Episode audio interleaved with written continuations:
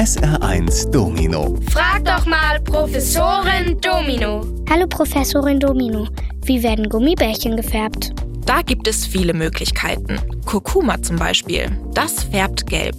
Rot bekommt man die Gummibärchen mit roter Beete. Chlorophyll, also das, was in den Blättern von Pflanzen ist, färbt das Fruchtgummi grün. Und wie bekommt man blau hin?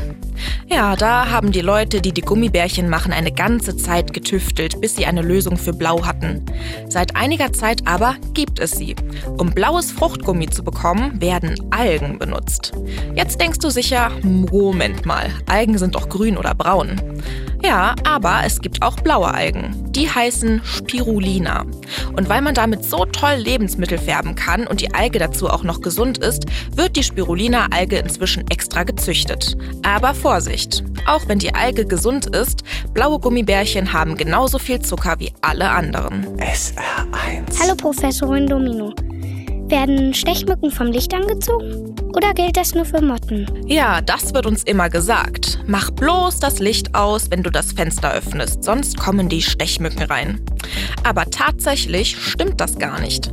Stechmücken reagieren nämlich 0,0, also gar nicht aufs Licht. Sie springen ausschließlich auf Gerüche an. Vor allem unser Schweiß und das CO2, das wir ausatmen, finden die Mücken richtig anziehend. Und klar, das riechen sie beides vor allem dann besonders gut, wenn wir das Fenster offen stehen haben. Wenn wir also nicht wollen, dass die Mücken reinkommen, müssen wir es entweder schließen oder ein Fliegengitter davor hängen. Übrigens, gestochen werden wir nur von den weiblichen Stechmücken. Sie brauchen das Eiweiß aus unserem Blut, damit ihre Eier reifen und sie kleine Stechmückenbabys bekommen können. SR1. Hallo Professorin Domino. Warum kauen Kühe eigentlich immer rum, wenn sie vor sich hin dösen?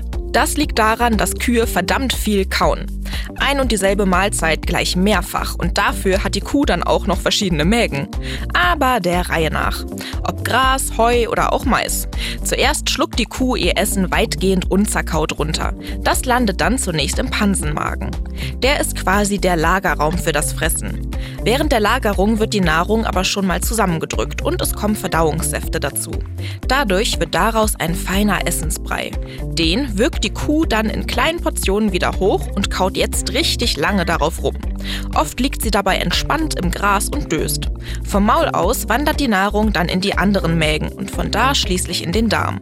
Weil Kühe ihr Essen mehrfach kauen, heißen sie auch Wiederkäuer. SR1 Domino. Frag doch mal Professorin Domino.